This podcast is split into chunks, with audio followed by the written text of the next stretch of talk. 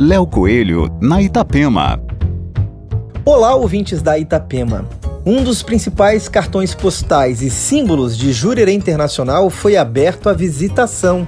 Eu estou falando da torre do Hotel Il Campanário, que fica no epicentro do balneário, na principal via do bairro, a Avenida dos Salmões. A construção tem 30 metros de altura e vista espetacular do bairro e também da praia. A estrutura é inspirada nas torres de sinos dos vilarejos da Riviera Italiana, região que também marca a arquitetura do hotel. Ao longo de junho, mês da inauguração, o ingresso estará com valor promocional, sendo que a entrada é gratuita para menores de 12 anos. No térreo da torre foi inaugurada uma loja de souvenir, onde os visitantes podem encontrar lembranças de Florianópolis, de suas praias preferidas e principais pontos turísticos. A nova atração de Jurerê Internacional funciona diariamente das 8 às 20 horas. Aqui, Léo Coelho com as coisas boas da vida.